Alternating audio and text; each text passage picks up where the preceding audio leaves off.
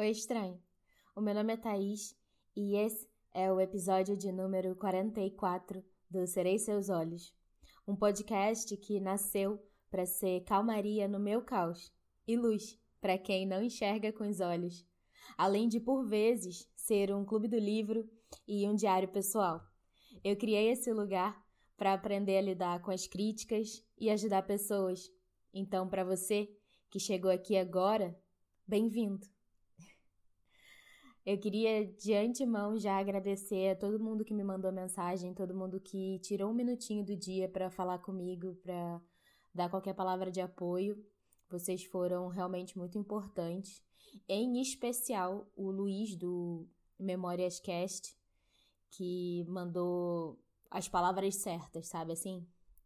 E é o pessoal também lá do arroba o conto da Aya, que não sabia muito bem o que estava acontecendo, que tinha acabado de me conhecer e fez um, uma e fez uns stories de apoio e mandou umas mensagens com palavras ótimas sem nem saber o quanto que estava me ajudando.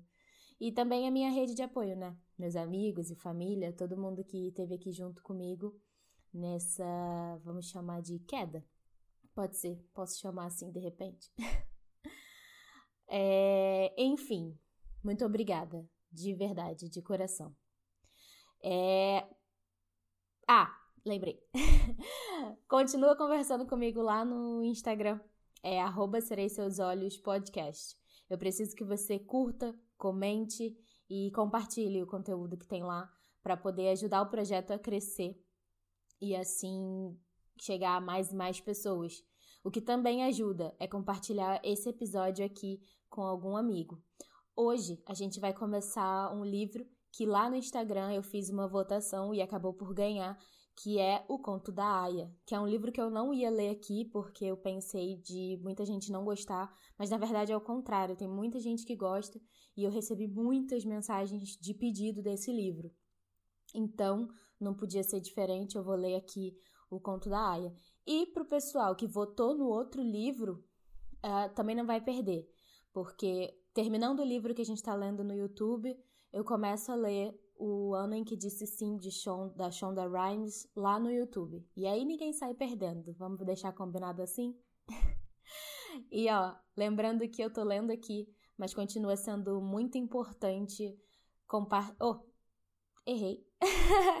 lembrando que eu tô lendo aqui, mas continua sendo muito importante comprar os livros também, pra gente poder valorizar os autores e as editoras. Bom áudio!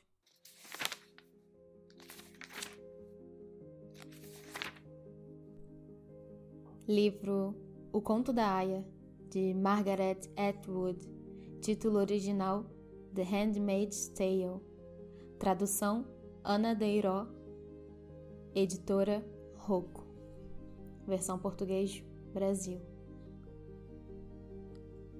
Primeira noite.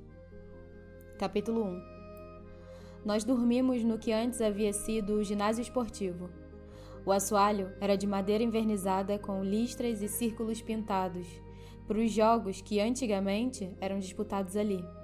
Os aros para as redes das cestas de basquete ainda estavam em seus lugares, embora as redes tivessem desaparecido.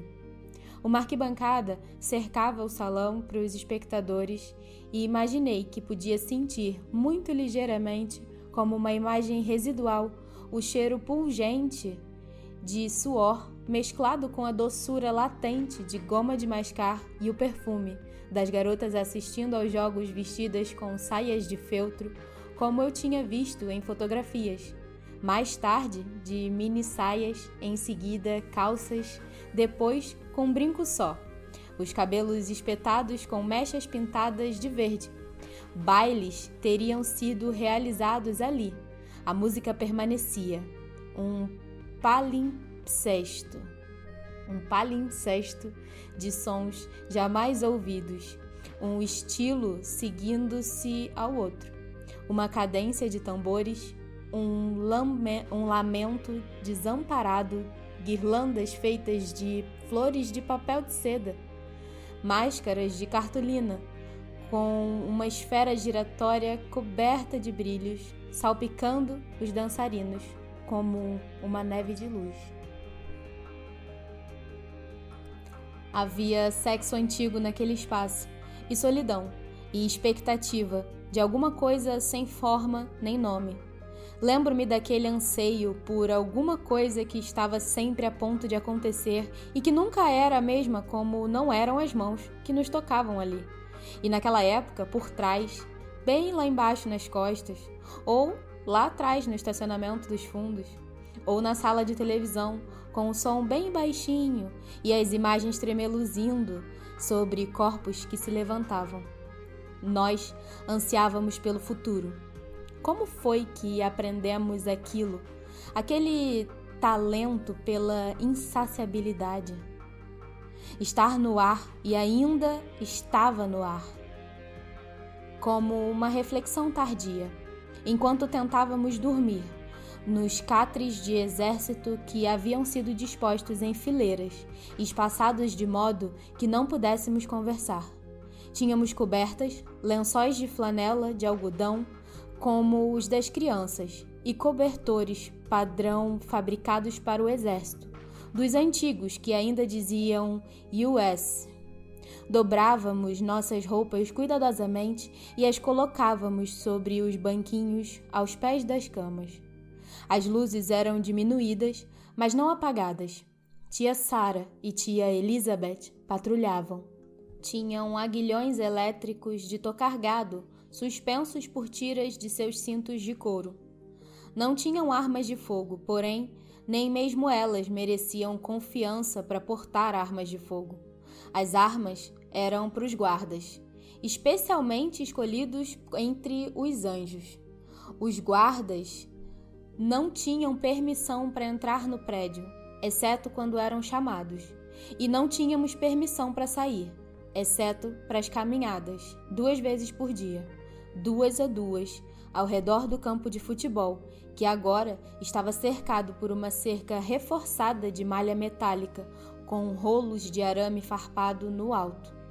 Os anjos ficavam postados do lado de fora da cerca, de costas para nós. Eram objetos de medo para nós, mas também algo mais.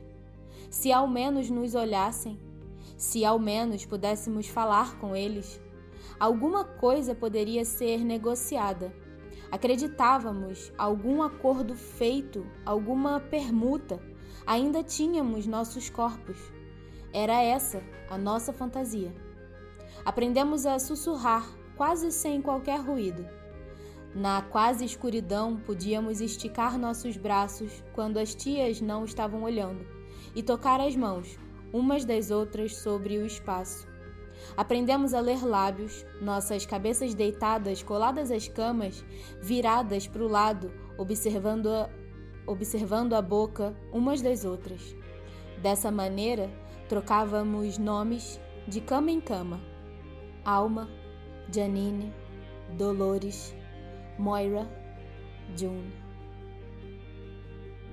Bloco 2 Compras. Capítulo 2 Uma cadeira, uma cama, um abajur. Acima, no teto branco, um ornamento em relevo na forma de uma coroa de flores, e no centro dele um espaço vazio, coberto de reboco, como o espaço em um rosto onde o olho foi tirado fora. Deve ter havido algum lustre antes. Eles tinham removido qualquer coisa em que você pudesse amarrar uma corda. Uma janela, duas cortinas brancas. Sob a janela, um assento com uma pequena almofada. Quando a janela está parcialmente aberta, ela só se abre parcialmente, o ar pode entrar e fazer as cortinas se mexerem. Posso sentar na cadeira ou no banco junto à janela as mãos com os dedos entrelaçados e observar isso. A luz do sol também entra pela janela e bate no assoalho, que é feito de madeira, com ripas estreitas muito bem enceradas. Há um tapete no chão oval, feito de retalhos trançados. Esse é o tipo de detalhe de que eles gostam. Arte folclórica, arcaica, feita por mulheres em suas horas livres, de coisas que não têm mais utilidade. Um retorno aos valores tradicionais. Quem tudo economiza tem tudo o que precisa. Não estou sendo desperdiçada. Por que ainda preciso? Na parede acima da cadeira, um quadro, emoldurado mas sem vidro, uma estampa de flores, íris azuis, guache. Flores ainda são permitidas. Será que cada uma de nós tem a mesma estampa, a mesma cadeira, as mesmas cortinas brancas? Eu gostaria de saber. Distribuídas pelo governo? Pense nisso como servir ao exército, dizia tia Lídia. Uma cama. De solteiro, colchão de dureza média, coberto por uma colcha aveludada branca. Nada acontece na cama senão o sono, ou a falta de sono. Tento não pensar demais. Como outras coisas agora, os pensamentos devem ser racionados. Há muita coisa em que não é produtivo pensar.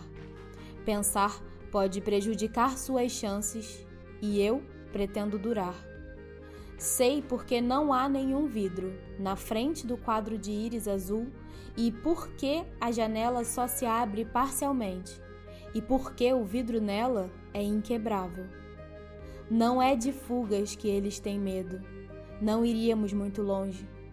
São daquelas outras fugas, aquelas que você pode abrir em si mesma, se tiver um instrumento cortante. Muito bem. Exceto por esses detalhes, isso poderia ser um quarto de hóspedes de uma faculdade para os visitantes menos importantes, ou um quarto de pensão de tempos antigos para senhoras em reduzidas condições de vida. Isso é o que somos agora. As condições de vida foram reduzidas. Para aquelas dentre nós que ainda têm condições. Mas uma cadeira, luz do sol, flores, essas coisas não devem ser descartadas. Estou viva, eu vivo, respiro, estendo minha mão para fora, aberta para a luz do sol. Estar onde estou não é uma prisão, e sim um privilégio, como dizia tia Lídia, que era apaixonada por dizer ou isso ou aquilo. O sino que mede o tempo está tocando. O tempo aqui é medido por sinos, como outrora nos conventos de freira. Também como nos conventos existem poucos espelhos. Eu me levanto da cadeira, avanço meus pés para a luz do sol, até os sapatos vermelhos, sem salto para poupar a coluna e não para dançar. As luvas vermelhas estão sobre a cama. Pego-as, enfio-as em minhas mãos, dedo por dedo. Tudo, exceto a touca de grandes abas ao redor da minha cabeça, é vermelho, da cor do sangue que nos define. A saia desce à altura dos meus tornozelos, rodada, franzida e presa a um corpete de peitilho liso que se estende sobre os seios. As mangas são bem largas e franzidas. As toucas brancas também seguem o um modelo padronizado, são destinadas a nos impedir de ver e também de sermos vistas. Nunca fiquei bem de vermelho, não é minha cor. Apanho a cesta de compras e a enfio no braço. A porta do quarto, não do meu quarto, o que eu me recuso a dizer meu. A porta do quarto não está trancada. Na verdade, ela não se fecha direito. Saio para o corredor bem encerado, que tem uma passadeira no centro, de um tom rosa acinzentado, como uma trilha aberta em meio à floresta, como um tapete para a realeza, me mostra o caminho. O tapete faz uma curva e desce a escadaria da frente, e sigo por ele, com uma das mãos no corrimão, outrora uma árvore, abatida e transformada em outro século polida até adquirir um brilho intenso. Do fim do período vitoriano, a casa é uma residência de família, construída para uma família rica e numerosa. Há um relógio de pé no vestíbulo que distribui o tempo em quinhões, e então a porta que dá pra, para a maternal sala de estar da frente, com seus tons rosados e pequenos toques sugestivos. Uma sala onde nunca me sento, apenas fico de pé ou me ajoelho. No final do vestíbulo, acima da porta da frente, há uma bandeira semicircular de vidro colorido, flores vermelhas e azuis. Resta um espelho na parede da entrada. Viro minha cabeça de modo que as abas brancas da touca que emolduram meu rosto dirijam minha visão para ele. Posso vê-lo enquanto desço as escadas, redondo, convexo. Um tremor como um olho de peixe, e eu nele, como uma sombra distorcida, uma paródia de alguma coisa, um personagem qualquer de contos de fadas com capa vermelha, descendo rumo a um momento de despreocupação que é o mesmo que perigo. Uma irmã banhada em sangue. Ao pé da escada há um suporte para chapéus e guarda-chuvas, daqueles de madeira torneada, longos barrotes arredondados de madeira que se curvam suavemente para cima em forma de ganchos de formato semelhante aos, do, aos dos fetos de folhas de samambaia, ao se abrirem. Há vários guarda-chuvas nele: um preto para o comandante, um azul para a esposa do comandante e um que me é destinado, da cor vermelha. Deixo o guarda-chuva vermelho onde está, porque sei da janela que o dia está ensolarado. Gostaria de saber se a esposa do comandante está na sala de estar ou não. Ela nem sempre senta. Por vezes posso ouvi-la andando de um lado para o outro, um passo pesado e depois um leve, e o bater suave de sua bengala no tapete rosa acinzentado. Sigo caminhando pelo vestíbulo. Passo pela porta da sala de estar e pela porta que dá para a sala de jantar. E abro a porta ao final do vestíbulo e entro na cozinha. Aqui o cheiro não é mais de lustramóveis. Rita está aqui dentro, de pé, diante da mesa da cozinha, que tem um tampo branco esmaltado lascado. Ela está com seu vestido habitual de Marta, que é verde desbotado como um traje cirúrgico dos tempos anteriores. O feitio de suas roupas é muito parecido com os das minhas. O vestido comprido, escondendo as formas, mas com um avental de peitilho por cima e sem a touca com abas brancas e o véu. Ela põe o véu para ela põe o véu para sair, mas ninguém se importa muito com quem vê o rosto de uma Marta. As mangas estão arregaçadas até os cotovelos, deixando à vista seus braços morenos. Ela está fazendo pão, atirando os cones de massa para a rápida sovada final e depois dar a forma. Rita me vê e acena com a cabeça. Embora seja difícil dizer se é um cumprimento ou um simples reconhecimento da minha presença, e limpa as mãos cheias de farinha no avental e vai se revirar não, e vai revirar a gaveta da cozinha em busca do talão de vales de alimentos. Franzindo o senho, arrecada três vales e os estende para mim. O rosto dela poderia ser gentil se ela sorrisse. Mas o senho franzido não é nada pessoal contra mim. É o vestido vermelho que ela desaprova e o que ele representa. Ela acha que pode ser contagioso como uma doença ou algum tipo de má sorte. Por vezes, fico escutando do lado de fora do, do lado de fora das portas fechadas algo que nunca teria feito no tempo anterior. Não escuto por muito tempo, porque não quero ser apanhada fazendo isso. Mas certa vez ouvi Rita dizer para Cora que não se rebaixaria dessa maneira.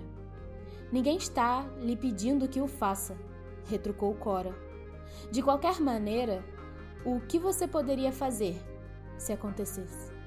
Ir para as colônias, respondeu Rita. Elas têm essa escolha. Com as não mulheres e morrer de fome e Deus sabe o que mais. Disse Cora. Agora te peguei. Elas estavam descascando ervilhas.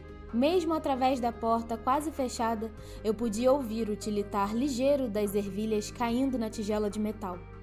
Ouvi Rita, um grunhido ou um suspiro de protesto ou de concordância. De qualquer maneira, elas estão fazendo isso por todos nós, disse Cora. Ou pelo menos é o que dizem. Se eu não tivesse ligado as trompas, poderia ter sido eu digamos, se fosse 10 anos mais nova. Afinal, não é assim tão ruim. Não é o que se consideraria trabalho pesado. Antes ela do que eu, disse Rita, e eu abri a porta. Os rostos delas estavam da maneira como ficam os rostos de mulheres quando elas estiveram falando a seu respeito pelas costas e acham que você ouviu. Constrangidos, mas ao mesmo tempo um pouco desafiadores, como se aquilo fosse direito delas.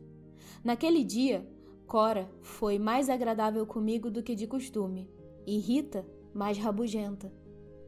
Hoje, a despeito do semblante carrancudo de Rita e dos lábios cerrados, eu gostaria de ficar aqui, na cozinha. Cora poderia entrar, vinda de alguma outra parte da casa, trazendo sua garrafa de óleo de limão e seu espanador e Rita faria um café. Nas casas dos comandantes ainda existe café de verdade.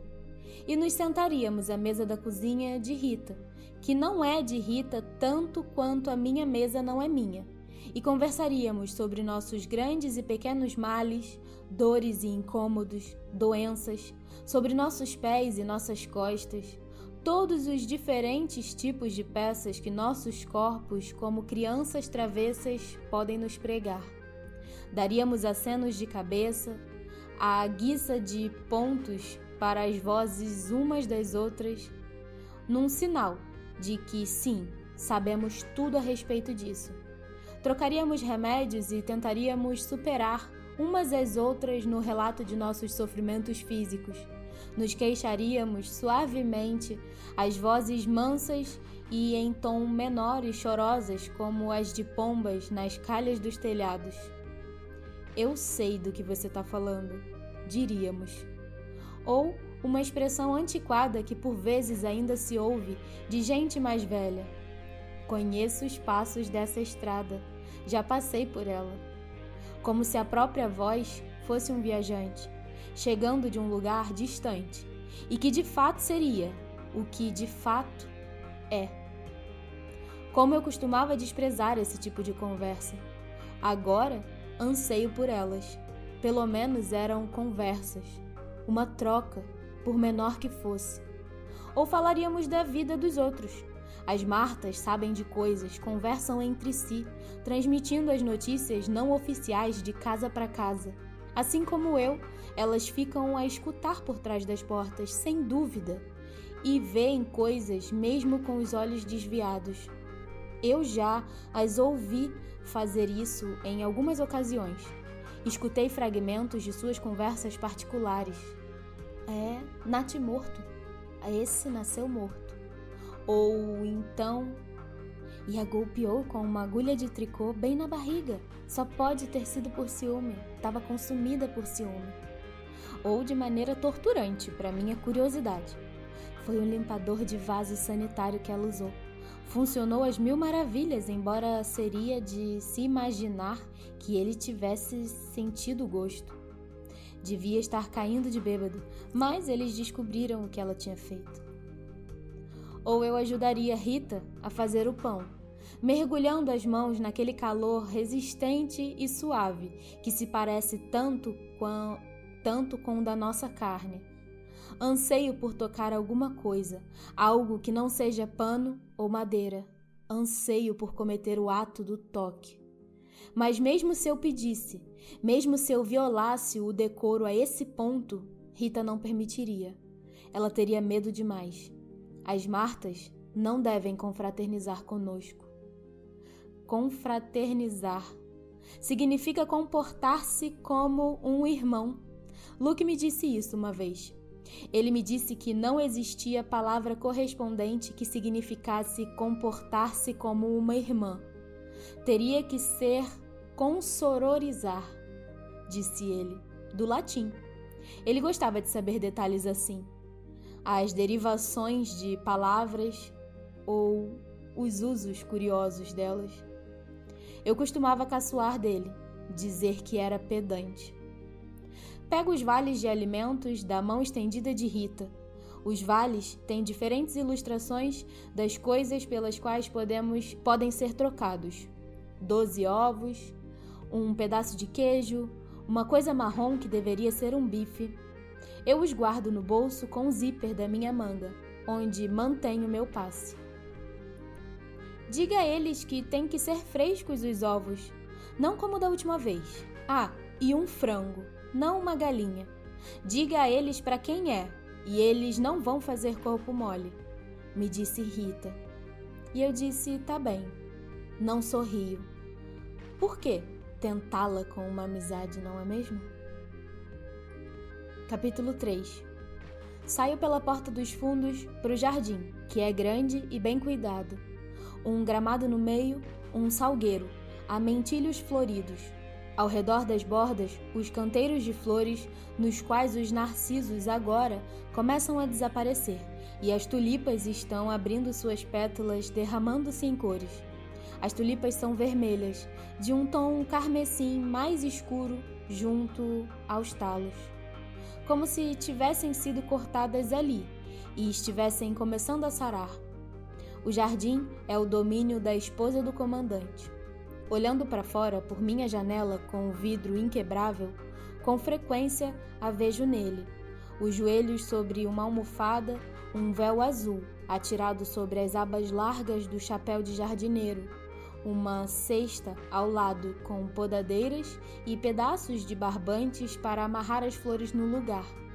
Um guardião destacado para servir o comandante faz o trabalho pesado de cavar. A esposa do comandante dá as instruções, apontando com a sua bengala. Muitas das esposas têm jardins desse tipo. É alguma coisa para organizarem e manter cuidada. Dar as ordens. Houve uma época em que eu tive um jardim.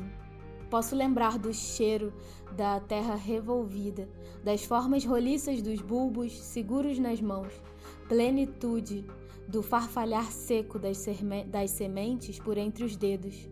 O tempo poderia passar mais depressa assim. Por vezes, a esposa do comandante manda trazer uma cadeira para fora e apenas fica sentada lá, no seu jardim.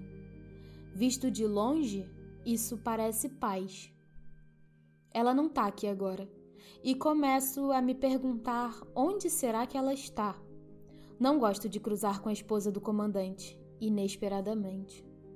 Talvez esteja costurando na sala de estar, com o pé esquerdo sobre o banquinho por causa da artrite. Ou tricotando encharpes para os anjos nas frentes de batalha. Tenho dificuldade em acreditar que os anjos tenham necessidades dessas encharpes. De todo modo, as que são feitas pela esposa do comandante são refinadas demais. Ela não se dá ao trabalho de fazer o padrão bordado de cruz e estrela, usado por muitas das outras esposas. Não há desafio algum naquele. Pinheiros marcham ao longo das pontas de suas encharpes, ou águias, ou figuras humanoides rígidas, menino, menina, menino, menina. Não são encharpes para adultos, e sim para crianças. Às vezes penso que essas encharpes não são enviadas para os anjos no fim das contas, e sim desmanchadas e devolvidas em bolas de fio de lã para serem mais uma vez tricotadas. Talvez seja apenas alguma coisa para manter as esposas ocupadas, dar-lhes uma noção de objetivo a cumprir. Mas invejo a esposa do comandante por seu tricô. É bom ter pequenas metas que podem ser facilmente alcançadas. O que será que ela inveja em mim? Ela não fala comigo, a menos que não possa evitar. Sou uma vergonha para ela e uma necessidade. Nós nos vimos cara a cara pela primeira vez há cinco semanas, quando cheguei a esse posto. O guardião do meu posto anterior me trouxe até a porta da frente. Nos primeiros dias, as portas da frente nos são permitidas, mas depois disso devemos usar os fundos. As coisas não se acomodaram. Ainda é cedo demais. Todo mundo ainda está inseguro sobre qual é exatamente o nosso status. Depois de algum tempo, será sempre pelas portas da frente ou somente pelas portas de trás. Tia Lídia dizia que estava fazendo lobby pelas da frente. A sua é uma posição de honra, dizia ela. O guardião tocou a campainha para mim, mas antes que houvesse tempo para alguém ouvir e vir depressa atender, a porta se abriu para dentro. Ela devia estar esperando atrás da porta. Eu esperava ser recebida por uma Marta, mas em vez disso era ela em seu longo traje cerimonial azul claro, inconfundível. Então, é você a nova, disse ela. Não deu um passo ao lado para me deixar entrar. Apenas ficou parada ali, no vão da porta, bloqueando a entrada. Queria fazer com que eu sentisse que não poderia entrar em sua casa a menos que ela me autorizasse. Há uma disputa de poder, hoje em dia com relação a detalhes desse tipo? Sou, eu respondi. Ela disse ao guardião que deixasse minha mala na varanda. A mala era de vinil vermelho e não era grande. Havia outra mala com a capa de inverno e vestidos mais pesados, mas essa viria depois. O guardião largou a mala e bateu continência para ela. Então ouvi os passos dele atrás de mim, recuando até chegar à calçada, e o estalido do portão da frente, e me senti como se um braço protetor estivesse sendo retirado. A soleira da porta de uma nova casa é um lugar solitário. Ela esperou até que o carro desse a partida e se afastasse. Eu não estava olhando para o rosto dela, mas para a parte dela que podia ver com a minha cabeça baixa o corpo de cintura larga do vestido azul, a mão esquerda do punho de marfim da bengala, os grandes diamantes no dedo anular, que outrora devia ter sido fino e delicado, mas que ainda era bem cuidado, a unha na, a unha na ponta do dedo nodoso bem lixada, em forma de uma curva suave. Era como um sorriso irônico naquele dedo como algo que zombasse dela. Talvez seja melhor você entrar, ela disse. Ela me deu as costas e saiu, manquejando pelo corredor da entrada. Feche a porta quando passar.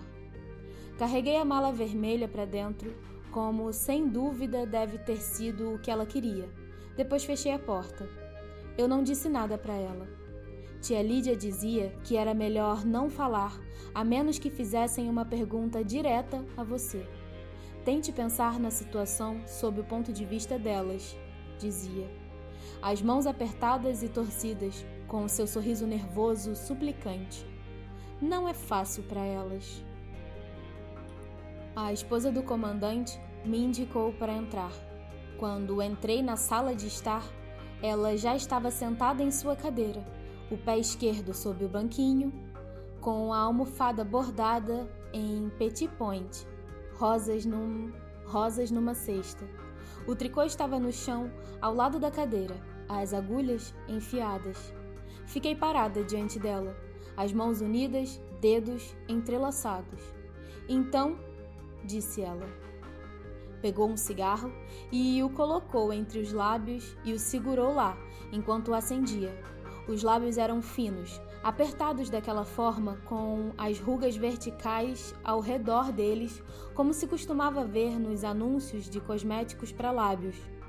O isqueiro era cor de marfim. Os cigarros deviam ter vindo do mercado negro, pensei, e aquilo me deu esperança. Mesmo agora que não existe mais dinheiro de verdade, ainda há um mercado negro. Sempre existe um mercado negro, sempre existe alguma coisa que pode ser trocada. Então ela era uma mulher que talvez violasse as regras. Mas o que eu possuía que pudesse trocar? Olhei para o cigarro com desejo. Para mim, como álcool e café, cigarros eram proibidos. Então quer dizer que o velho. Qual é mesmo o nome dele? Não deu certo? que azar o dele. Esse é o seu segundo, não é? Ela me perguntou. Terceiro, senhora. Eu respondi. Não tão bom para você também, observou ela. Houve outra risada misturada com tosse. Pode se sentar. Não tenho o hábito de fazer isso, mas apenas dessa vez. Eu me sentei, na beirada de uma das cadeiras de espaldar duro. Não queria ficar olhando ao redor da sala. Não queria parecer pouco atenciosa com ela de modo que a cornija de mármore da, la da lareira à minha direita e o espelho acima dela e os arranjos de flores eram apenas sombras naquele dia, vislumbrados pelos cantos dos meus olhos. Mais tarde, eu teria tempo mais do que suficiente para observá-los. Mas agora, o rosto dela estava na mesma altura do meu. Tive a impressão de reconhecê-la, ou pelo menos que havia algo familiar nela. Um pouco de seu cabelo estava à mostra, por baixo do véu. Ainda era loiro. Então pensei que ela talvez o oxigenasse, que tinta de cabelo era outra coisa que ela poderia conseguir no mercado negro. Mas agora sei que é louro de verdade. As sobrancelhas dela haviam sido tiradas com uma pinça, de modo a formar linhas finas e arqueadas, que lhe davam uma expressão permanente de surpresa, ou de ultraje, ou de curiosidade, como se pode ver numa criança espantada, mas abaixo delas as pálpebras tinham uma aparência cansada. Mas não os olhos, que eram do tom azul frio e hostil de um céu no meio do verão, sob a luz intensa do sol, um azul que isola e exclui você. O nariz devia um dia ter sido o que se chamava de gracioso, mas agora era pequeno demais para o rosto dela. O rosto não era gordo, mas era grande. Dois sulcos desciam dos cantos da boca. Entre eles ficava o queixo, cerrado como um punho. Quero ver você o mínimo possível. Espero que se comporte da mesma forma com relação a mim, disse ela. Eu não respondi, uma vez que um sim teria sido insultoso, um não contraditório. Sei que você não é ignorante. Li a sua ficha. No que me diz respeito, isso é uma transação comercial, um negócio. Mas se me trouxer problemas, darei o troco na mesma moeda. Também lhe darei problemas. Está me entendendo? Ela disse isso enquanto tragava o cigarro e expelia a fumaça. Sim, senhora, eu respondi. Não me chame de senhora. Você não é uma Marta. Eu não perguntei de que eu deveria chamá-la porque podia ver que ela esperava que eu nunca tivesse a oportunidade de chamá-la de qualquer coisa. Fiquei desapontada.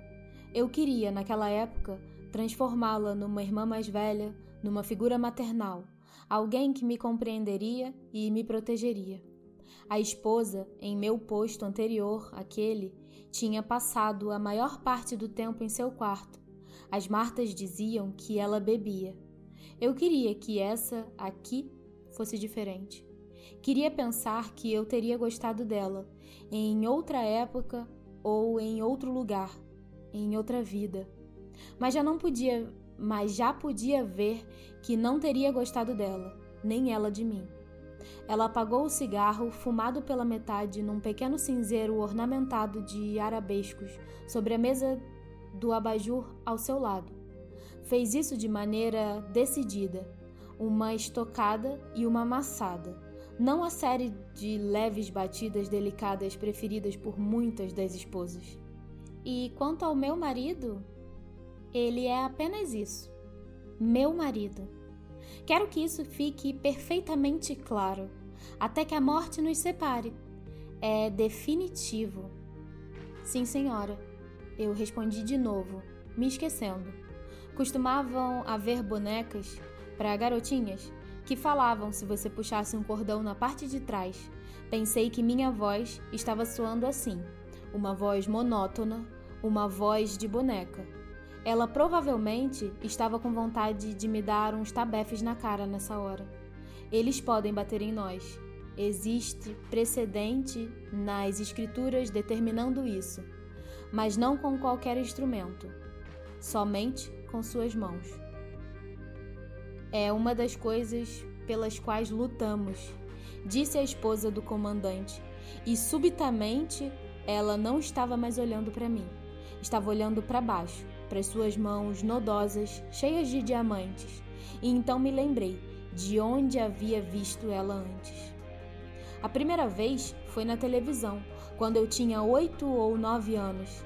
Era quando minha mãe estava em casa dormindo, nas manhãs de domingo, e eu acordava cedo e ia até o aparelho de televisão no estúdio da minha mãe e ficava passando de canal em canal em busca de desenhos animados. Por vezes, quando não conseguia encontrar nenhum, costumava assistir a Hora dos Evangelhos das Almas em Crescimento, onde contavam histórias da Bíblia para crianças e cantavam hinos.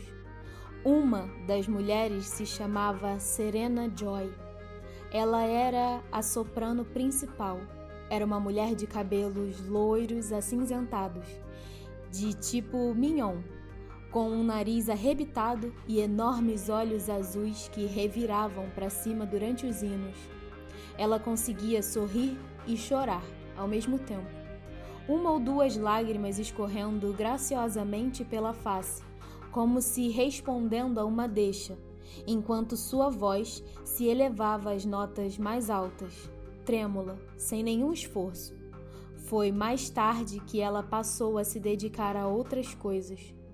A mulher sentada à minha frente era Serena Joy ou tinha sido em algum outro momento. De modo que a situação era pior do que eu havia imaginado então. Capítulo 4 Vou andando pelo caminho de cascalho que divide o gramado dos fundos, com o esmero como um repartido de cabelo. Choveu durante a noite. A grama dos dois lados está molhada, o ar úmido. Há minhocas por toda parte, evidência da fertilidade do solo, apanhadas pelo sol semi-mortas, flexíveis e rosadas como lábios. Abro o portão de estacas brancas e prossigo, passando pelo gramado da frente e em direção ao portão da frente. Na entrada para carros, um dos guardiões destacado para serviço à nossa residência está lavando o carro. Isso deve significar que o comandante está na casa, em seus próprios aposentos, depois da sala de jantar e mais além, onde parece ficar a maior parte do tempo. O carro é um modelo muito caro, um Tormentas. Melhor que o carruagem, muito melhor que o grandalhão e prático Bimoth. É preto, claro, a cor do prestígio, ou de um carro funerário, longo e de formas suaves e graciosas. O motorista está polindo o carro com um pano acamurçado, carinhosamente. Pelo menos isso não mudou. A maneira como os homens acariciam os bons carros.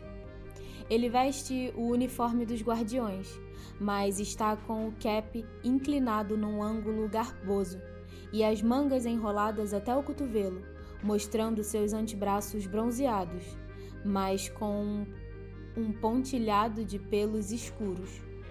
Está com um cigarro enfiado no canto da boca, o que mostra que ele também tem alguma coisa que pode trocar no mercado negro. Sei o nome desse homem. É Nick. Sei disso porque ouvi Rita e Cora falando a respeito dele, e numa ocasião ouvi o comandante falar com ele: Nick, não vou precisar do carro. Ele mora aqui, na casa da família, em cima da garagem. Tem baixo status. Oficialmente, não lhe foi concedida uma mulher, nem sequer uma. Não conseguiu se classificar para isso. Tem algum defeito, falta de bons contatos. mas age como se não soubesse disso ou pouco se importasse. É demasiado informal, não é servil o suficiente. É possível que seja por burrice, mas eu não acredito. Não me cheira bem, como costumavam dizer, ou me deixa com uma pulga atrás da orelha, cheira mal. Sem querer, não consigo deixar de pensar em como poderia ser o cheiro dele. Não um cheiro ruim, um fedor desagradável. Pele bronzeada, úmida ao sol, coberta por uma película de fumaça. Eu suspiro, inalando. Ele olha para mim e me vê olhando. Tem um rosto francês, magro, forte, pouco comum, ligeiramente jocoso, cheio de planos e ângulos, com sulcos fundos ao redor da boca onde sorri dá uma tragada final no cigarro, deixa cair no pavimento e pisa nele. Ele começa a assoviar e então pisca um olho. Baixo a minha cabeça e viro de modo que as abas brancas me escondam o rosto e continuo a andar. Ele acabou de se arriscar, mas para quê? E se eu o denunciasse? Talvez estivesse apenas sendo amistoso. Talvez tenha visto a expressão em meu rosto e a interpretado erroneamente como sendo outra coisa. Na verdade, o que eu queria era só o cigarro. Talvez tenha sido um teste para ver o que eu ia fazer. Ou talvez ele seja um olho. Abro o portão da frente e o fecho atrás de mim, olhando para baixo, mas não para trás. A calçada é de tijolos vermelhos.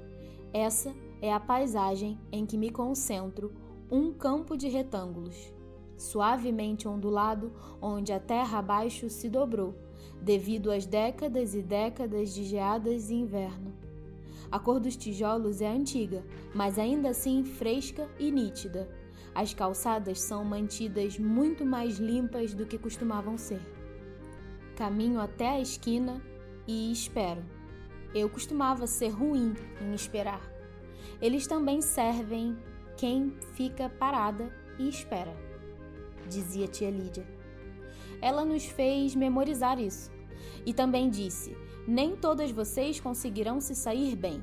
Algumas de vocês cairão em solo infértil ou espinhoso.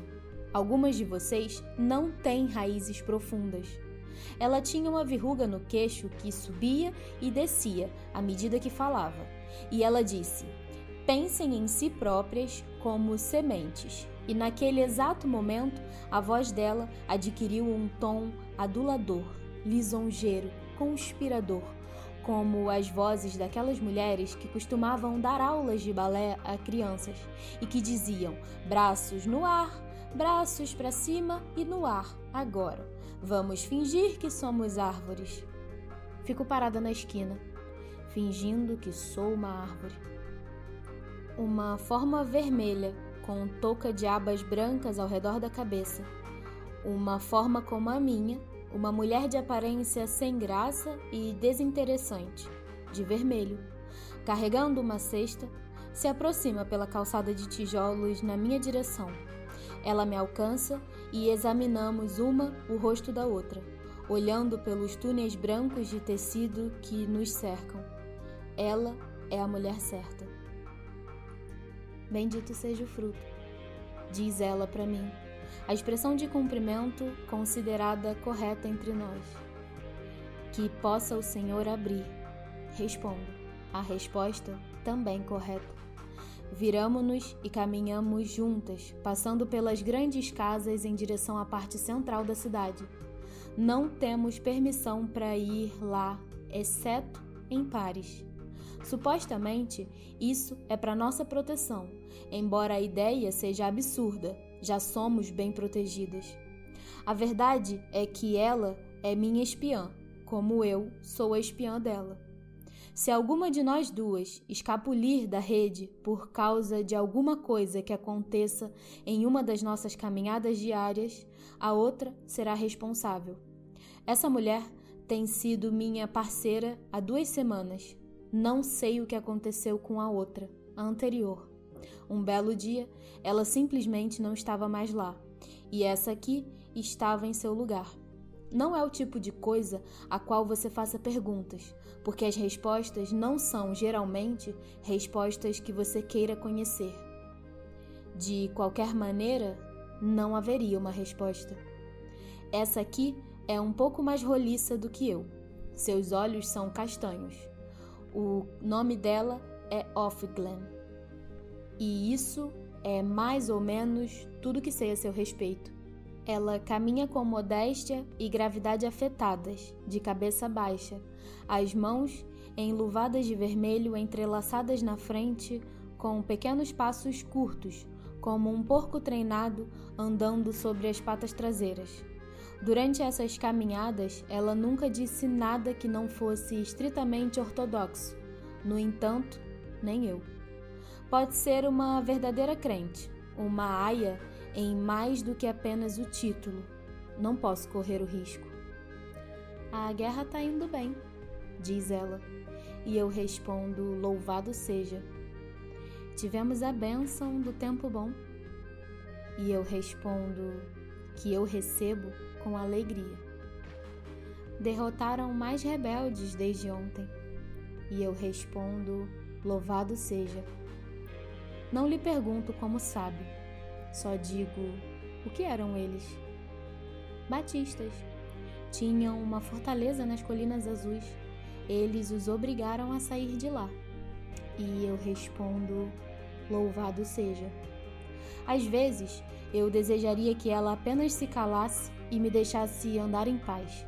Mas estou faminta por notícias, qualquer tipo de notícias, mesmo que sejam falsas notícias, devem significar alguma coisa. Chegamos à primeira barreira de controle, que é como as barreiras que bloqueiam trechos de estradas em obras ou escavações de esgotos abertas um obstáculo de madeira pintado num padrão de listras cruzadas, com listras amarelas e pretas, um hexágono vermelho que significa parar. Perto do portão da perto do portão de passagem há algumas lanternas que não estão acesas porque não é noite. Acima de nós, eu sei, existem holofotes presos aos postes telefônicos para serem usados em emergências e há homens com metralhadoras nos abrigos de cimento, armado no alto de pilares de dois lados da estrada. Não vejo as metralhadoras nem os abrigos nos pilares por causa das abas ao redor do meu rosto. Apenas sei que estão lá. Atrás da barreira, esperando por nós na passagem estreita do portão, estão dois homens, com os uniformes verdes dos Guardiões da Fé com o escudo de armas nos ombros e nas boinas, duas espadas cruzadas, acima de um triângulo branco. Os guardiões não são soldados de verdade. São usados no policiamento de rotina e em outras funções sem importância, cavar o jardim da esposa do comandante, por exemplo. E ou são burros, ou mais velhos, ou incapacitados, ou muito jovens exceto pelos que são olhos ocultos. Esses dois são muito jovens. Em um, o bigode ainda é de fios ralos, no outro, o rosto ainda está cheio de espinhas. A juventude deles é comovente, mas sei que não posso me deixar enganar por ela. Os jovens são com frequência os mais perigosos, os mais fanáticos, os mais nervosos com suas armas ainda não aprenderam com o tempo sobre as coisas da vida.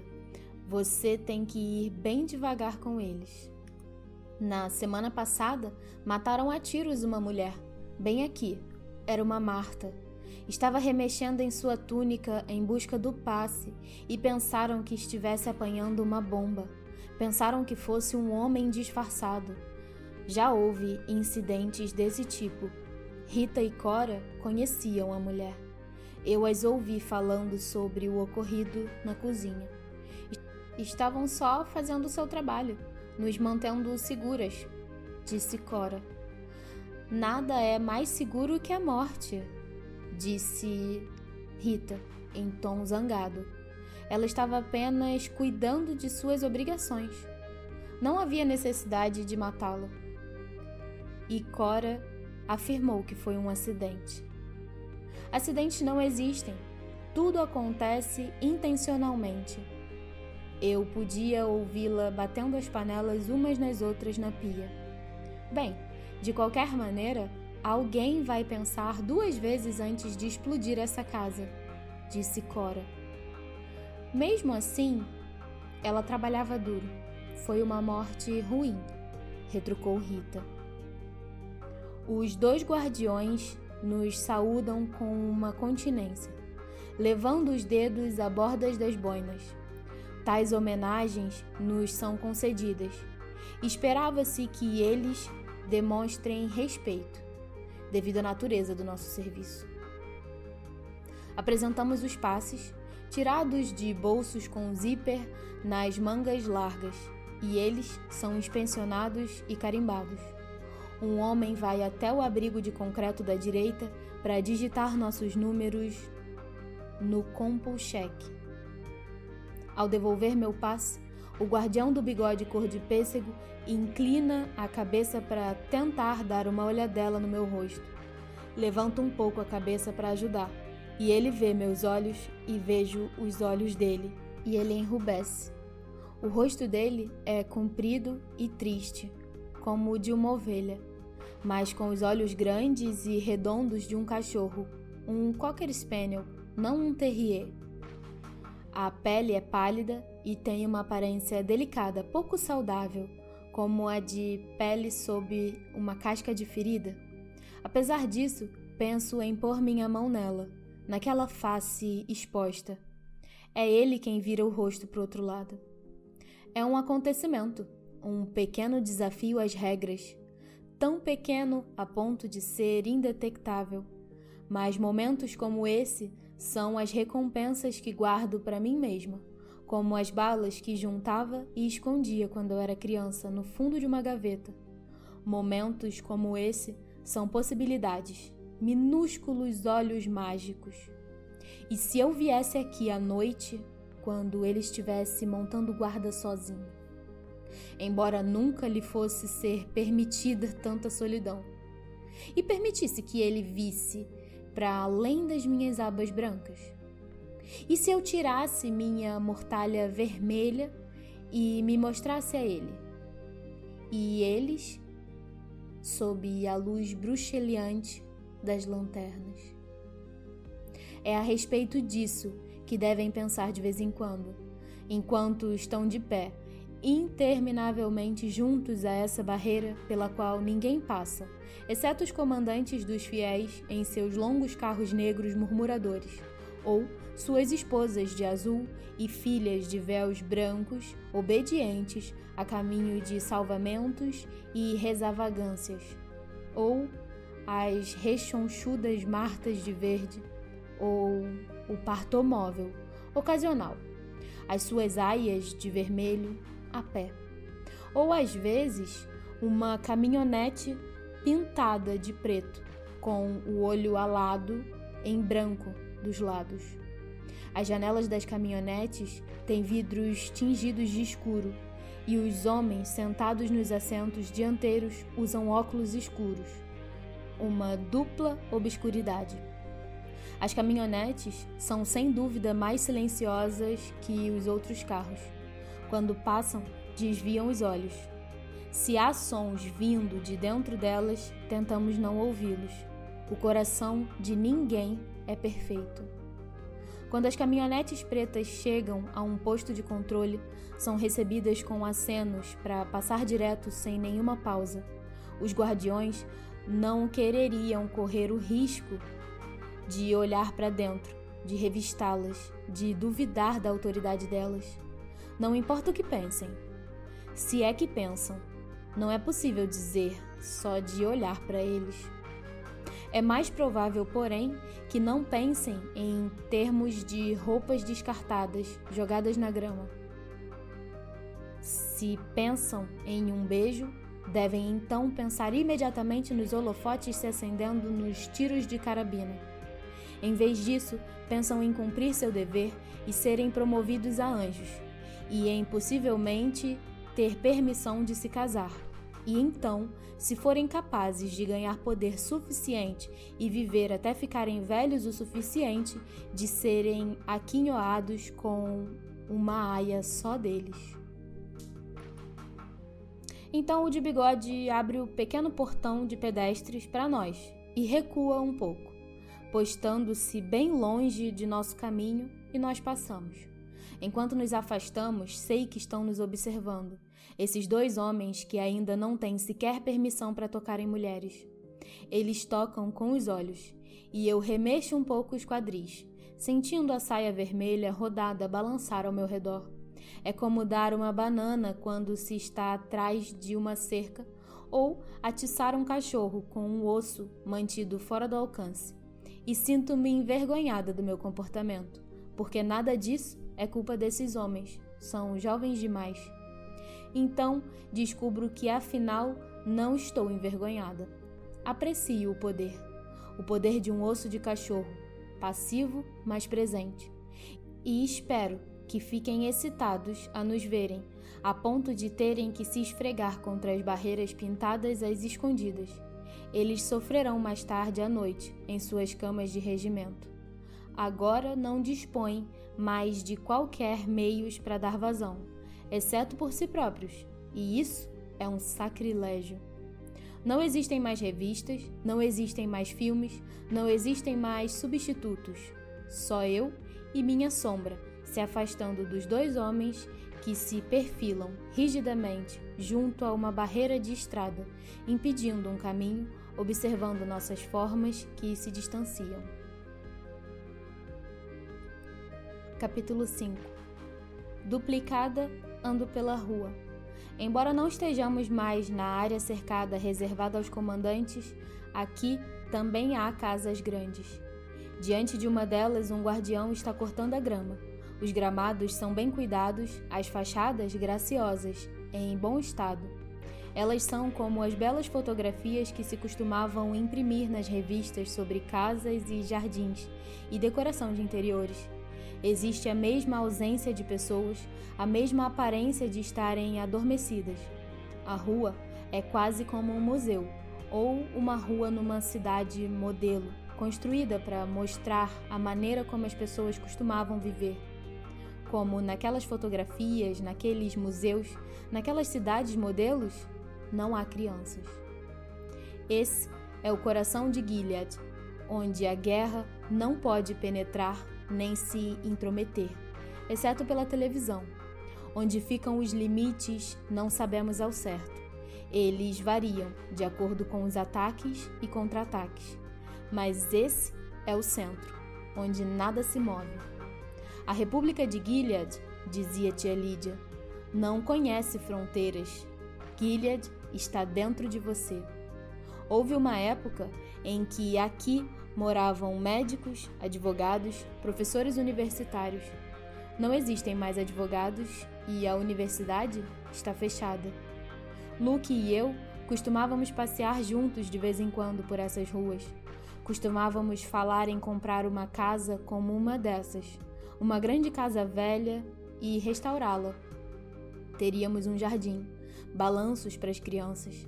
Teríamos filhos, embora soubéssemos que não era muito provável que algum dia viéssemos a ter condições para isso, era um assunto de conversa, uma brincadeira de domingo. Tamanha liberdade agora parece quase sem importância. Dobramos a esquina e entramos numa rua principal, onde há mais tráfego. Carros passam, a maioria deles pretos, alguns cinzentos e marrons. Há outras mulheres com cestas, algumas vestidas de vermelho, algumas do tom verde opaco das martas, algumas com os vestidos listrados de vermelho, azul e verde, ordinários e feitos com pouco tecido, que são típicos das mulheres dos homens mais pobres. Econoesposas é como são chamadas. Essas mulheres não estão divididas segundo funções a desempenhar. Elas têm que fazer tudo se puderem. Por vezes, há uma mulher toda de preto, uma viúva. Costumava haver um número maior delas, mas parecem estar diminuindo. Você não vê, as esposas de comandantes nas calçadas, só em carros. As calçadas aqui são de cimento. Como uma criança, evito pisar nas rachaduras. Estou me lembrando dos meus pés nessas calçadas, no tempo de antes, o que eu costumava usar neles. Por vezes eram sapatos de corrida, com solas grossas acolchoadas para absorver o impacto e orifícios para ventilação, e estrelas de tecido fluorescentes que refletiam a luz na escuridão. Embora eu nunca corresse durante a noite, nem durante o dia, só à beira das ruas bem frequentadas. As mulheres não eram protegidas naquela época. Lembro-me das regras, regras que nunca eram explicadas em detalhes, mas que toda mulher conhecia. Não abra sua porta para um estranho, mesmo se ele disser que é da polícia. Faça-o passar o cartão de identificação por baixo da porta. Não pare na estrada para ajudar um motorista fingindo estar com dificuldades. Mantenha as portas trancadas e siga em frente. Se alguém assoviar, não se vire para olhar. Não entre numa lavanderia com máquinas de autoatendimento sozinha à noite. Penso a respeito de lavanderias de autoatendimento. O que eu vestia para ir a elas? short jeans, calça jeans ou calça de malha de corrida. O que eu punha nas máquinas, minhas próprias roupas, meu próprio sabão, meu próprio dinheiro, dinheiro que eu mesma ganhava. Penso sobre ter tanto controle. Agora andamos pela mesma rua, aos pares de vermelho, e homem nenhum grita obscenidades para nós. Fala conosco ou toca em nós. Ninguém assobia. Existe mais de um tipo de liberdade, dizia tia Lídia. A liberdade para, a faculdade de fazer ou não fazer qualquer coisa. E a liberdade de, que significa estar livre de alguma coisa. Nos tempos da anarquia, era liberdade para. Agora, a vocês está sendo concedida a liberdade de. Não a subestimem. À nossa frente, à direita, fica a loja onde mandamos fazer vestidos. Algumas pessoas chamam de hábitos, uma boa palavra para eles. Hábitos são difíceis de abandonar ou despir. A loja tem uma enorme insígnia de madeira do lado de fora, com o formato de um lírio dourado, Chama-se Lírios do Campo. Pode-se ver o lugar debaixo do lírio, onde o nome escrito foi apagado, repintado e coberto por uma tarja de tinta, quando decidiram que mesmo os nomes de loja eram tentação demais para nós. Agora, os lugares são conhecidos apenas pelas figuras desenhadas nas insígnias em madeira. A Lírios do Campo costumava ser uma sala de cinema antigamente. Estudantes costumavam ir muito lá. Toda primavera havia um festival. Mulheres independentes tomando suas próprias decisões. Elas usavam blusas com botões abotoados na frente, que sugeriam as possibilidades da palavra desabotoar, desatar. Aquelas mulheres podiam desatar, ou não. Elas pareciam ser capazes de escolher. Nós parecíamos ser capazes de escolher naquela época. Éramos uma sociedade que estava morrendo, dizia tia Lídia, de um excesso de escolhas. Não sei quando pararam de realizar o festival. Eu já devia ter me tornado adulta, de modo que não reparei.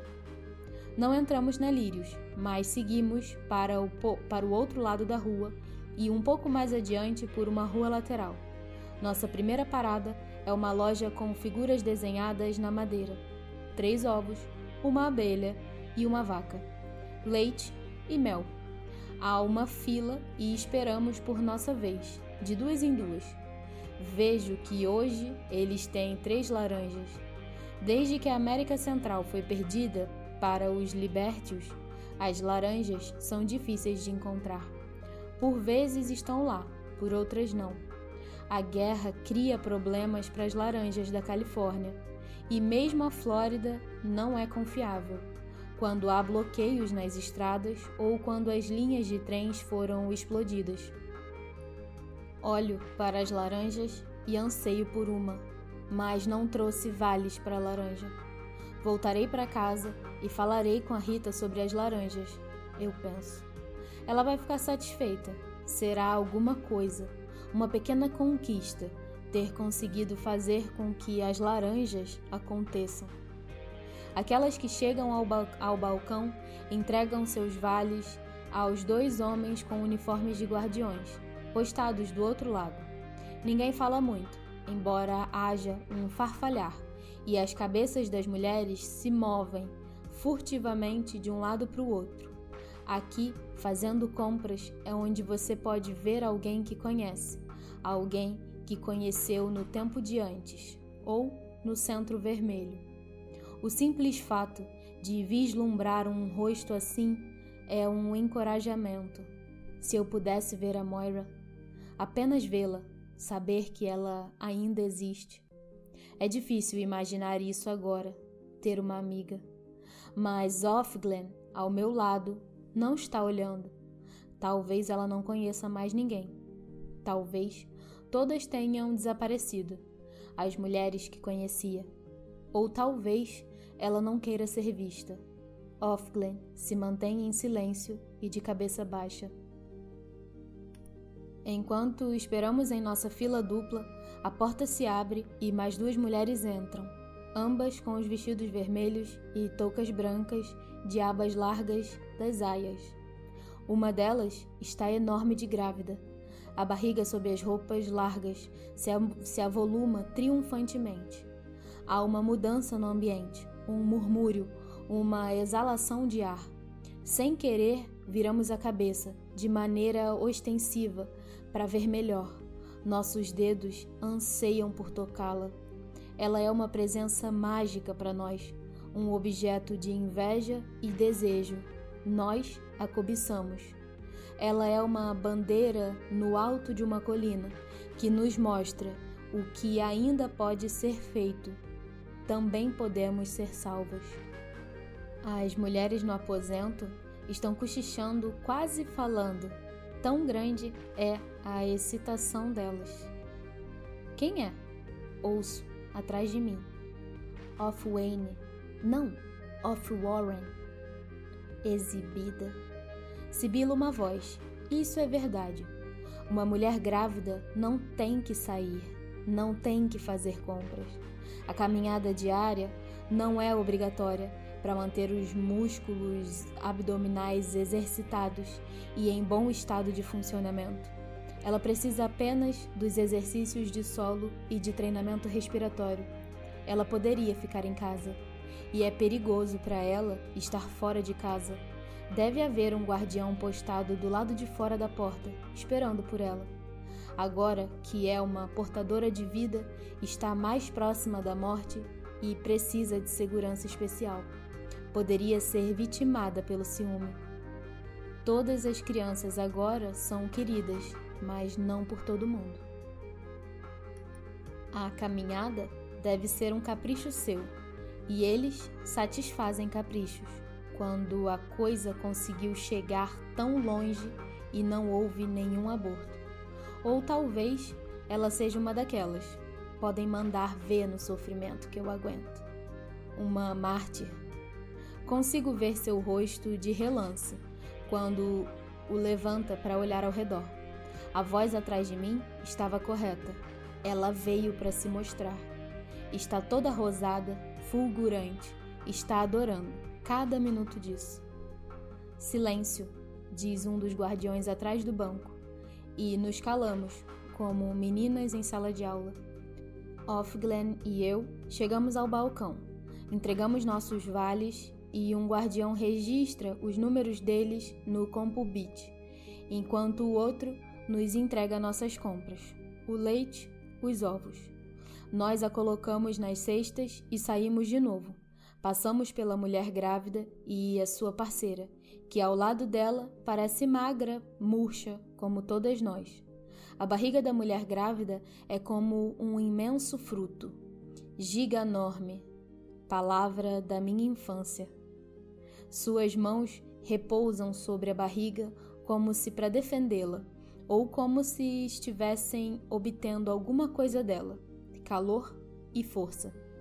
Enquanto passo, ela me encara abertamente, olhos nos olhos, e sei quem ela é. Esteve no centro vermelho comigo era uma das queridinhas da tia Lídia. Jamais gostei dela. O nome dela, no tempo antes, era Janine. Janine olha para mim e então, ao redor dos cantos de sua boca, há uma sombra de sorriso malicioso. Ela baixa o olhar de relance para onde está minha barriga, lisa sob meu vestido vermelho, e as abas brancas cobrem seu rosto. Posso ver apenas um pouquinho de sua testa e a ponta rosada do seu nariz. Em seguida, entramos no toda a carne, que é identificado por uma grande costeleta de porco de madeira, pendurada em duas correntes. Não há uma fila tão grande ali. A carne é cara, e mesmo os comandantes não comem carne todos os dias. Offglen, contudo, compra bife e essa é a segunda vez essa semana. Contarei isso às Martas. É o tipo de coisa que elas gostam de saber. Elas se interessam muito em saber como as outras casas de família são administradas. Esse tipo de bisbilhotice mesquinha lhes dá a oportunidade de sentir orgulho ou descontentamento. Pego a galinha, embrulhada em papel de açougue e amarrada com um barbante. Não existem mais muitas coisas feitas de plástico. Lembro-me daquelas infindáveis sacolas plásticas de compras de supermercado. Eu detestava o desperdício de jogá-las no lixo e costumava juntá-las e enfiá-las no armário debaixo da pia, até que chegava um dia em que havia sacolas demais e eu abria a porta do armário e elas jorravam para fora, espalhando-se pelo chão. Luke costumava reclamar disso. Periodicamente, ele tirava todas as sacolas e jogava fora. Ela poderia enfiar uma dessas na cabeça, dizia ele. Você sabe como as crianças gostam de brincar. Ela nunca faria isso. Eu respondia. Já é crescida demais para isso, ou esperta demais, ou afortunada demais. Mas sentia um calafrio de medo e então me sentia culpada por ter sido tão descuidada. Era verdade. Eu não dava o devido valor a muita coisa. Eu confiava no destino naquela época. Vou passar a guardá-las num armário mais alto. Eu sempre dizia. Simplesmente não as guarde. Era o que o Luke me dizia. Nunca a usamos para nada. Como saco de lixo. Eu dizia e ele respondia: Não aqui e agora, não onde as pessoas estão olhando. Me viro. Vejo minha silhueta na vitrine de vidro espelhado. Então, já saímos. Estamos na rua. Um grupo de pessoas está vindo na nossa direção. São turistas.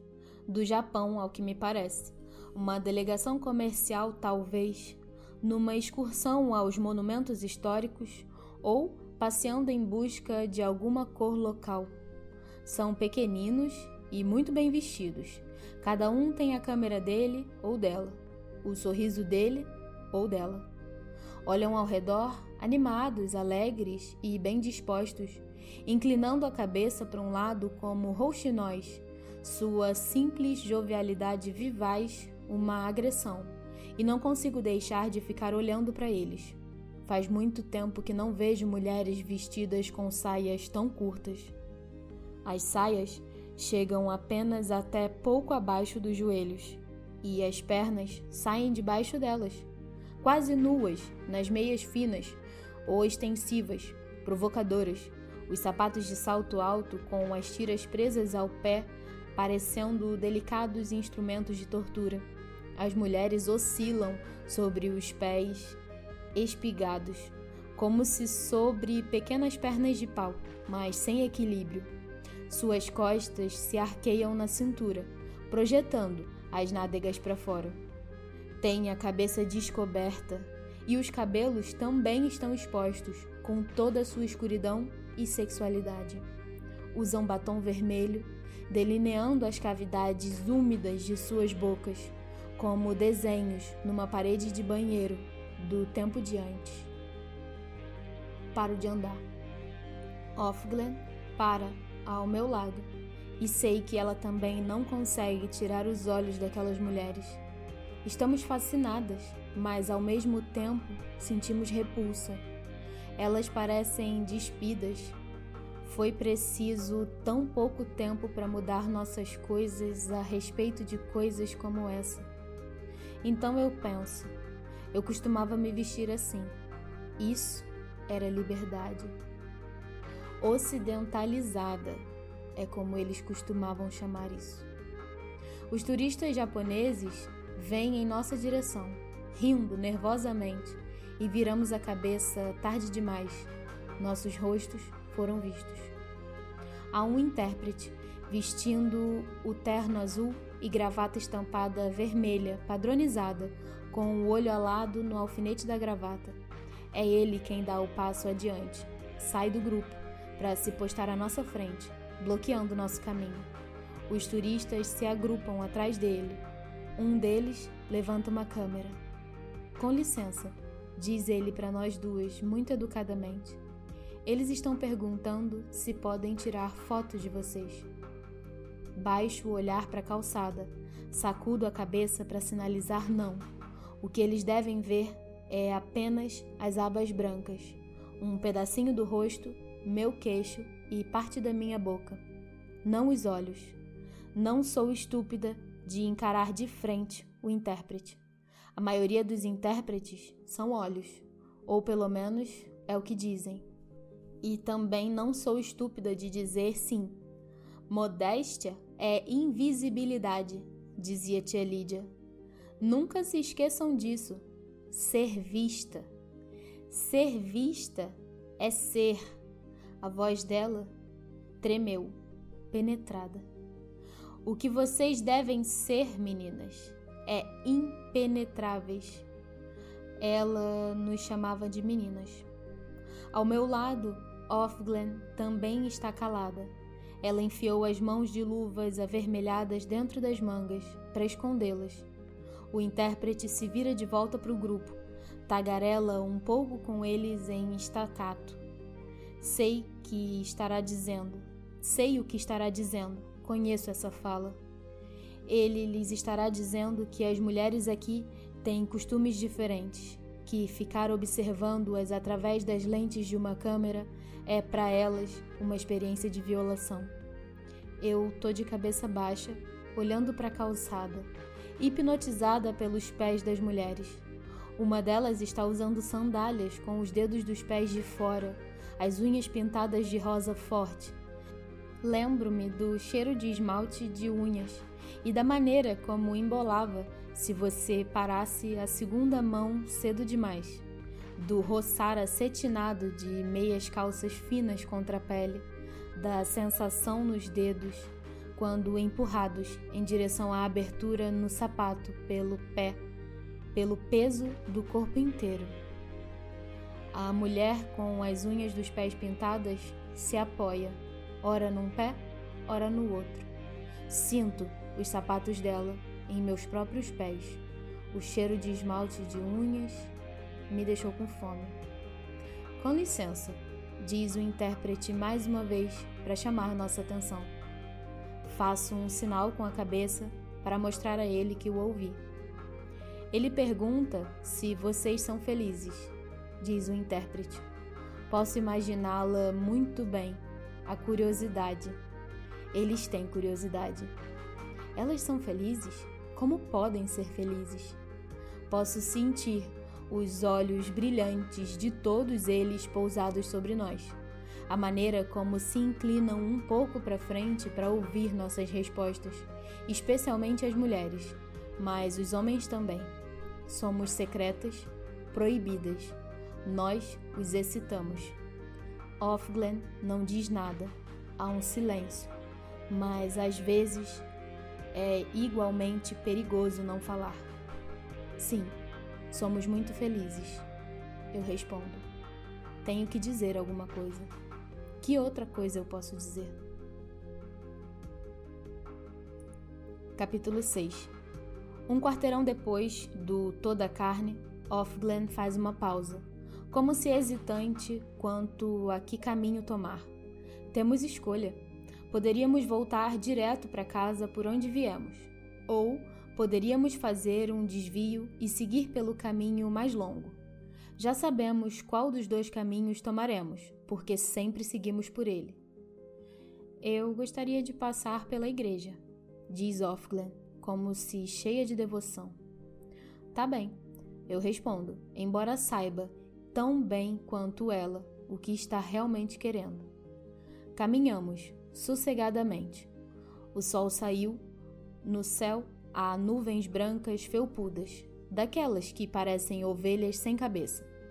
Por causa de nossas abas em formas de asas, nossos antolhos, é difícil olhar para o alto, difícil ter uma visão completa do céu ou de qualquer coisa, mas podemos fazê-lo, um bocadinho de cada vez, um movimento rápido de cabeça para cima e para baixo, para o lado e de volta. Aprendemos a ver o mundo aos arrancos, em arquejos, como se prendendo a respiração. À direita, se fosse possível andar para lá, há uma rua que levaria você para baixo, em direção ao rio. Há um galpão na margem do rio para abrigar os barcos, onde outrora eram mantidos os botes de corrida de um só remador e algumas pontes. Árvores, margens verdejantes, onde você podia sentar e observar a água, e os rapazes com seus braços nus, os remos se levantando à luz do sol, enquanto eles competiam para vencer. No caminho para o rio ficam os velhos dormitórios, agora usados para alguma outra coisa, com suas pequenas torres de contos de fadas, pintadas de branco e dourado e azul. Quando pensamos no passado, são as coisas bonitas que escolhemos sempre. Queremos acreditar que tudo era assim. O estádio de futebol também fica por lá, onde são realizados os salvamentos dos homens, bem como os jogos de futebol. Esses ainda existem. Não vou mais até o rio, nem atravesso pontes. Não ando de metrô, embora haja uma estação bem ali. Não temos permissão para usá-lo. Agora há guardiões. Não existe nenhum motivo oficial para que desçamos aquelas escadas. Andemos nos trens subterrâneos que passam por baixo do rio e entram no centro da cidade. Por que haveria de querer ir daqui para lá? Estaríamos planejando algo ilícito e eles saberiam disso. A igreja é uma igreja pequenina, uma das primeiras construídas aqui, centenas de anos atrás. Não é mais usada, exceto como museu. Dentro dela podem ser vistas pinturas de mulheres vesti de vestidos longos e sombrios, com os cabelos cobertos por toucas brancas, e de homens aprumados, vestindo severos trajes escuros e de semblantes sérios, nossos ancestrais. A entrada é gratuita. Contudo, não entramos. Em vez disso, ficamos paradas no caminho, olhando para o cemitério, no terreno ao redor da igreja. As velhas lápides ainda estão lá, gastas pelo tempo, marcadas pelas intempéries, se erodindo, com seus crânios e ossos cruzados. Memento mori. Seus anjos com cara de broa, as apruletas aladas para nos recordar da passagem do tempo dos mortais e de algum século posterior, as urnas e os salgueiros para o luto. Eles não mexeram nas lápides, nem tampouco com a igreja. É apenas a história mais recente que os ofende. A cabeça de Offglen está curvada, como se estivesse rezando. Ela faz isso todas as vezes. Talvez, penso, haja alguém, alguém em particular que se foi, para ela também. Um homem, um filho, mas não consigo acreditar inteiramente nisso. Penso nela como uma mulher para quem todo ato é feito de exibicionismo, é atuação, em vez de um verdadeiro ato. Ela faz essas coisas para causar boa impressão. Tem em mente tirar o máximo proveito. Mas é assim que devo parecer para ela também. Como poderia ser diferente? Agora, viramos as costas para a igreja e lá está a coisa que na verdade viemos ver: o muro. O muro também tem centenas de anos de idade, ou pelo menos mais de cem. Como as calçadas é de tijolo vermelho e em outros tempos deve ter sido simples, mas bonito. Agora os portões têm sentinelas e há novos holofotes medonhos montados sobre postes de metal acima dele, o arame farpado ao longo da base e cacos de vidro fixados com concretos ao longo do topo. Ninguém passa por aqueles portões voluntariamente. As precauções são para, são para aqueles que tentam sair, embora até mesmo conseguir chegar ao muro vindo de dentro ultrapassando o sistema de alarme eletrônico seria quase impossível. Ao longo da entrada do portão principal, há mais seis corpos pendurados pelo pescoço, com as mãos amarradas na frente, a cabeça enfiada em sacos brancos caídas para o lado sobre o ombro. Deve ter havido algum salvamento de homens hoje cedo de manhã. Não ouvi os sinos. Talvez tenha acabado por me acostumar com eles. Nós paramos, juntas, como se atendendo a um sinal, e olhamos para os corpos. Não faz mal se olharmos. Espera-se que olhemos. É para isso que eles estão lá, pendurados no muro. Às vezes ficam lá expostos por dias a fio, até chegar um novo lote, de modo que o maior número possível de pessoas tenha a oportunidade de vê-los o que segura as cordas em que estão pendurados são ganchos. Os ganchos foram fixados na alvenaria do muro para esse objetivo. Nem todos estão ocupados. Os ganchos parecem os mecanismos usados por pessoas sem braços ou pontos de interrogação de aço, de cabeça para baixo. As sacas que cobrem as cabeças é que são o pior pior do que seriam os próprios rostos em si. Fazem com que os homens pareçam bonecos nos quais os rostos ainda não foram pintados, como se fossem espantalhos, o que de certo modo é o que são, uma vez que a intenção é assustar. Ou como se as cabeças fossem sacas, enchidas de alguma substância indiscriminada, como farinha ou mistura de massa. É o peso evidente das cabeças, sua vacuidade, a maneira como a gravidade as puxa para baixo e como não há mais vida para fazer com que elas se levantem. As cabeças são zeros. Contudo, se você olhar e olhar como estamos fazendo, poderá ver os contornos das feições por baixo do pano, como sombras cinzentas. As cabeças são as cabeças de bonecos de neve, em que os olhos de carvão e os narizes de cenoura caíram. As cabeças estão se derretendo. Mas num dos sacos há sangue, que vazou através do pano branco, onde deve ter sido a boca. Ele forma outra boca, pequena e vermelha, como as bocas pintadas com pincéis grossos por crianças no jardim da infância. A ideia da criança de um sorriso.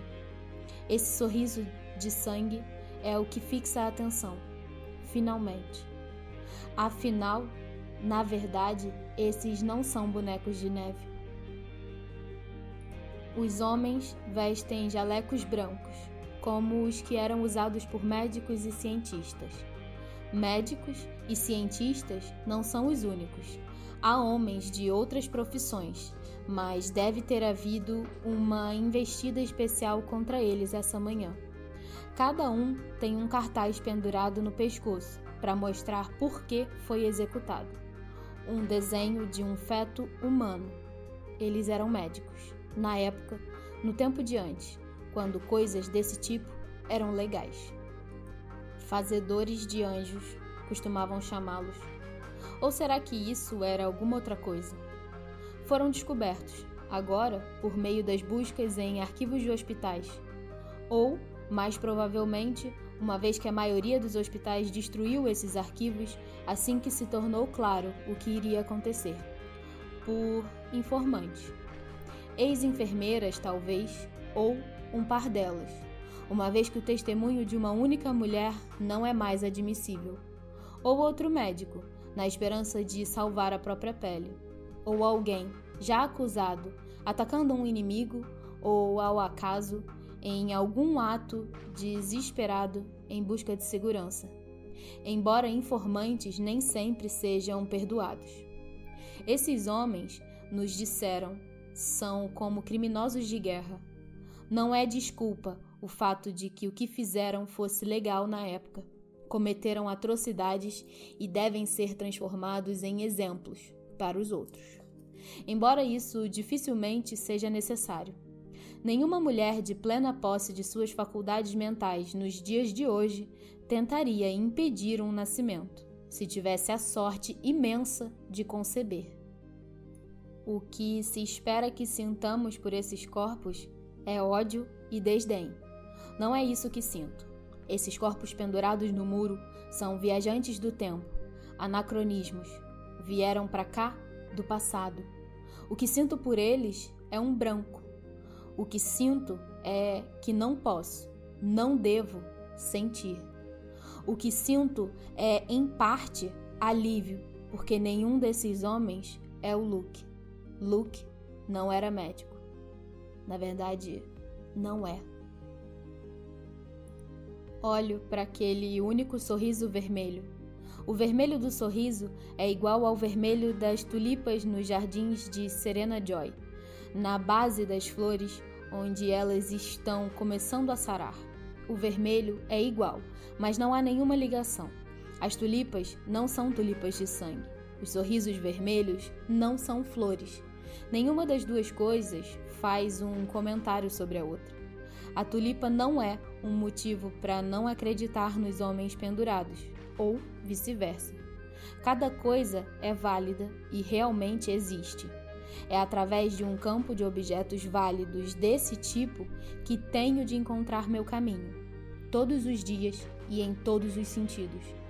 Invisto um enorme esforço para fazer essas distinções. Preciso fazê-las Preciso ter uma compreensão muito clara em minha própria mente. De repente, sinto um tremor na mulher ao meu lado. Será que ela está chorando? De que maneira isso poderia fazê-la causar uma boa impressão? Não posso me dar ao luxo de saber. Minhas próprias mãos estão cerradas, percebo, com toda a força ao redor da alça da minha cesta.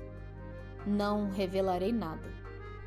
O costumeiro, dizia tia Lídia, é aquilo a que vocês estão habituadas. Isso pode não parecer costumeiro para vocês agora, mas depois de algum tempo será. Irá se tornar costumeiro.